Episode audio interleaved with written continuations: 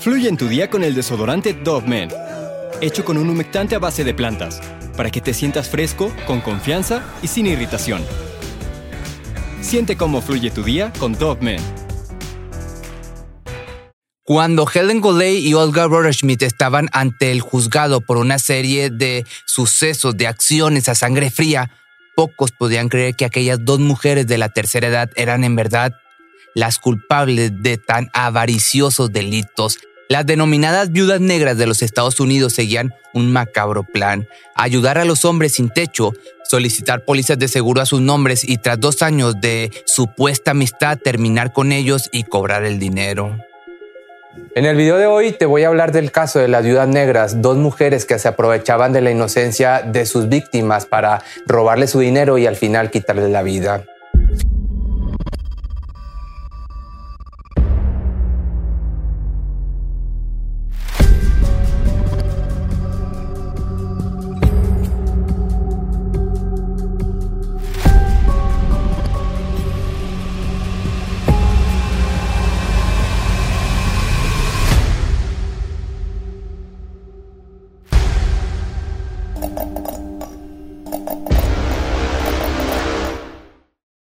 Helen Louise Salisbury nació en el año de 1931 en un pequeño condado de Texas llamado Eastland y según algunos testimonios familiares fue criada por su abuelo materno hasta que falleció de un infarto cuando ella tenía 8 años.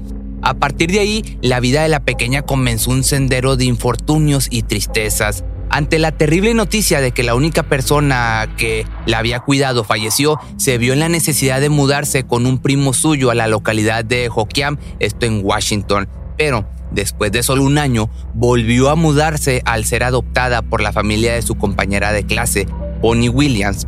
Sin embargo, a causas de problemas de conducta, terminaría en una casa hogar hasta la edad de 18 años.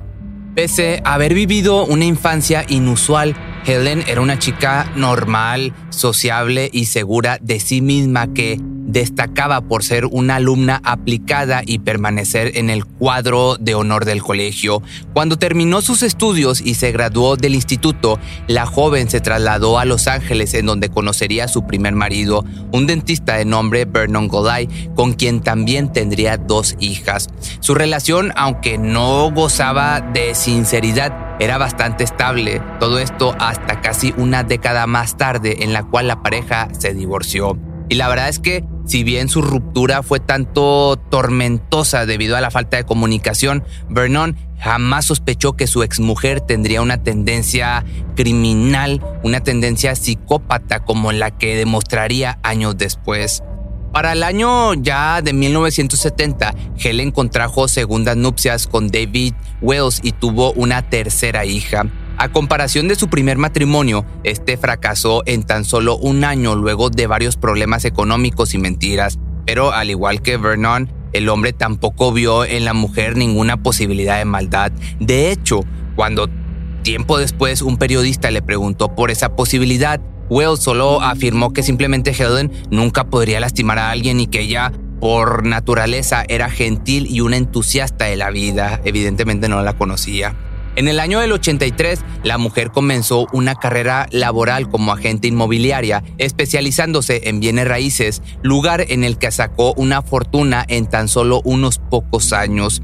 Uno de sus mayores logros económicos provino mediante un fraude en el cual utilizó un poder notarial de su compañero Artie Arnon, que falleció a causas de cáncer, para apropiarse de varios de sus inmuebles, entre estas adquisiciones estaban dos parcelas valuadas en más de un millón de dólares. Se sabe que la hija del difunto puso en conocimiento de las autoridades judiciales el fraude cometido por esta mujer, pero por razones que no se conocen, la corte terminó fallando a favor de Goday, por lo que a los ojos de la ley la mujer no había cometido ninguna estafa.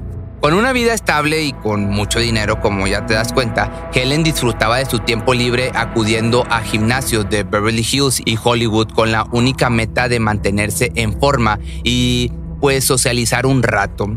Hasta que una tarde, mientras se relajaba en uno de los spas de los centros, conoció a una mujer de una edad similar y ahí fue que la amistad macabra nació. Aquella mujer pues era Olga, Olga Rohrschmidt. Esta nueva amiga era una inmigrante húngara nacida en el año del 33, de 1933, bajo el seno de una familia pobre. Con su llegada a los Estados Unidos eh, ya en el año del 57, sus padres buscaban una mejor oportunidad de vida en la búsqueda de ese sueño americano. La verdad es que no se conocen muchos datos biográficos más que que en los años 70 se mudó a un edificio de apartamentos en Hollywood y se convirtió en una exitosa empresaria luego de abrir una cafetería junto a su esposo Andre, esto en el centro de Los Ángeles. El problema era que tras el cierre de su negocio y sin un empleo regular, Olga vivía pues de las estafas que cometía. Comenzó a timar a entidades bancarias a espaldas de su marido y a quedarse con todo el dinero que le llegaba a las manos. Su modus operandi era solicitar tarjetas de crédito de diferentes cuentas para después sacar el dinero en un cajero y al momento en el que tenían que responder por el crédito pertinente, desaparecer sin dejar pistas. Además de engañar a los bancos, se sabe que también cometió fraudes a Hacienda al evitar pagar los impuestos sobre la renta de su negocio. Sin hijos, ya por otro lado, a los cuales cuidar y con un matrimonio al que ya no había que más sacarle provecho, Olga pues le pidió el divorcio y se olvidó de su esposo. En lo sucesivo siguió estafando y sacando dinero de la manera más deshonesta, mientras que en sus ratos de ocio acudía al gimnasio más por una necesidad de socializar que de mantenerse en forma. Cuando ellas dos se conocieron en una tarde de spa, como te decía, supieron que serían la pareja perfecta debido a sus particulares hobbies y también a sus ideas criminales. Y siendo sincero, es que pues las dos tenían tantas cosas en común. Ambas venían de matrimonios fallidos, habían atravesado por dificultades financieras y su principal objetivo era mantener una vida de buen nivel costase lo que costase. Según el detective que investigó su caso, Dennis Kilcoin, durante algunos meses se dedicaron a seducir hombres adinerados para despojarlos de sus carteras y conseguir dinero fácil y en efectivo. También se sabe que simulaban ser huéspedes de hoteles de lujo solamente para disfrutar de sus instalaciones y conseguir más víctimas con dinero a los cuales robar. Así, después de un rato llegaron a las demandas falsas a empresas y personas, todo por motivos pues bastante simples y bastante tontos. En una ocasión, para que te des un ejemplo, Olga puso una denuncia en contra de un restaurante alegando que su comida no era comestible. Pero, gracias a un testigo que se encontraba en el lugar, la demanda no llegó a trámite ya que presenció el momento de la estafa. Con un historial grande de crímenes financieros y estafas, pues la mala fama de la pareja comenzó a extenderse como la pólvora y los que las conocían sabían que se dedicaban a ganarse la vida de manera pues fácil, por decirle de alguna manera. Una de sus metas más grandes era lograr embaucar un millonario y quitarle todo su dinero. Hasta que un buen día Helen y Olga decidieron salir en busca de víctimas más vulnerables a las cuales engañar fácilmente, personas pues sin techo.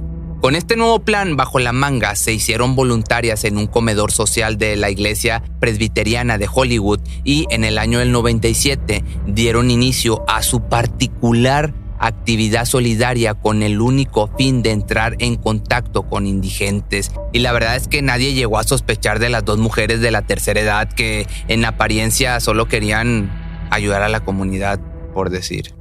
Tras este primer paso hecho, las amigas dieron marcha a su macabro plan, ofrecer alojamiento y comida gratis a hombres mayores, ganarse su confianza y durante los dos años siguientes contratar múltiples seguros de vida para después cobrarlos.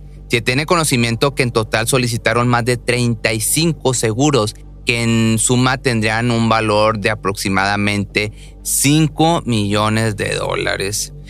Así que luego de transcurrir por los dos años de amistad, entre comillas, las amables y serviciales ancianas terminaban quitándole la vida a sus víctimas. Primero las intoxicaban y después los arrojaban a la calle y los atropellaban con un coche comprado bajo una identidad falsa. Días más tarde llegaban afligidas a reclamar sus seguros alegando que eran parientes del afectado y las únicas beneficiarias de la póliza. La primera víctima de este modus operandi fue Paul Varos, un hombre viudo de 73 eh, años con antecedentes de depresión y alcoholismo producto de la muerte de su esposa. El hombre relata que vio a Helen y Olga como sus ángeles de la guarda después de que lo ayudaron a salir de la calle y proporcionarle un lugar en el cual quedarse. Sin embargo, el 8 de noviembre del año del 99, le quitaron la vida a sangre fría al atropellarlo y dejar su cuerpo destrozado en un rincón de un callejón. El fallecido había sido asegurado con más de 12 pólizas de seguro, de las cuales estas mujeres pudieron cobrar hasta 8 de ellas. Ya para el año del 2000, Fred Downey, un veterano de 96 años nacido en Nueva Inglaterra, aceptó de muy buena gana la ayuda de sus dos supuestas nuevas amigas y se mudó a Los Ángeles y como podrás imaginarte, solo poco tiempo después murió de forma trágica al ser arrollado por un vehículo que se dio a la fuga. Lo más curioso de todo esto es que ni siquiera se esperaron a su fallecimiento para intentar robarle, pues se sabe que vendieron sus cosas a sus espaldas unos días antes de quitarle la vida. Kenneth McDavid, un locutor de radio de 50 años, sería el siguiente en que le quitaran la vida. Cuando lo despojaron de su vida el 21 de junio del año 2005, las dulces ancianas cobraron la sorprendente cantidad de 23 pólizas valuadas en casi 4 millones de dólares. Esta nueva alianza que parecía ser inquebrantable sucumbió luego de que la desconfianza, las inseguridades y los celos de ambas mujeres llegaran a un punto máximo. Y fue gracias a esta pequeña enemistad que las autoridades pidieron llevarlas a la justicia más pronto de lo que esperaron. Siete meses después de la muerte de Kenneth, cuando las socias reclamaron el dinero de una póliza, el agente a cargo de revisar los datos encontró una extraña coincidencia con la información. Al parecer, los nombres de las mujeres aparecían en otras 20 pólizas más que también habían ocurrido en circunstancias similares, por lo que decidieron poner este conocimiento en manos de la policía. Una vez que se inició la investigación en mayo del 2006, se procedió a arrestar a las ancianas por varios delitos de fraude postal, es decir, las infracciones que habían cometido en esos últimos meses. Pero la evidencia fuerte llegó cuando registraron sus domicilios y localizaron fármacos hipnóticos y opioides como hidrocodona y solpidem, además de carnés y documentación de los fallecidos. Ahí también encontraron una nota con un número de matrícula del vehículo utilizado en los múltiples atropellos. Aunque ambas mujeres negaron los hechos, las pruebas eran tan contundentes que no había forma de deslindarse de los crímenes.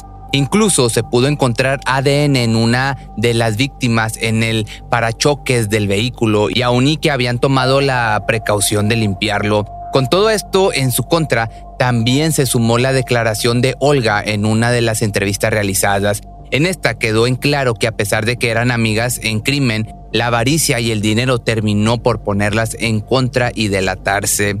El juicio contra las llamadas por la prensa como las viudas negras de los Estados Unidos, acusadas de dos cargos de asesinato en primer grado y de más de dos delitos de conspiración, se llevó a cabo en marzo del año 2008.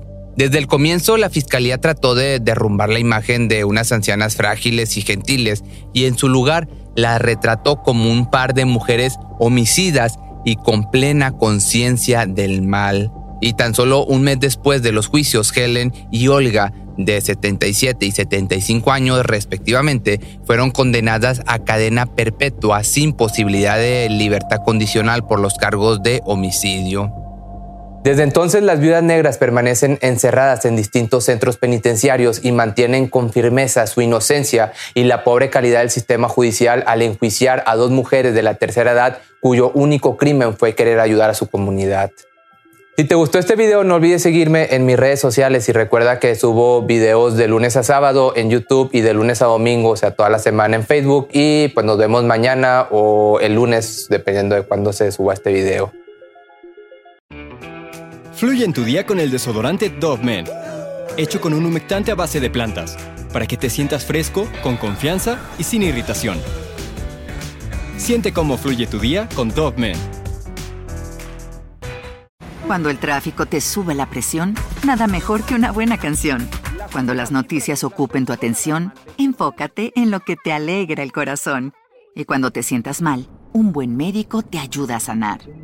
Sabemos que mantener tu salud es tu prioridad, también es la nuestra en Kaiser Permanente, donde trabajamos juntos para cuidar de todo lo que tú eres. Kaiser Permanente, para todo lo que tú eres. Kaiser Foundation Health Plan of the Mid-Atlantic Stay Inc., 2101 East Jefferson Street, Rockville, Maryland 20852.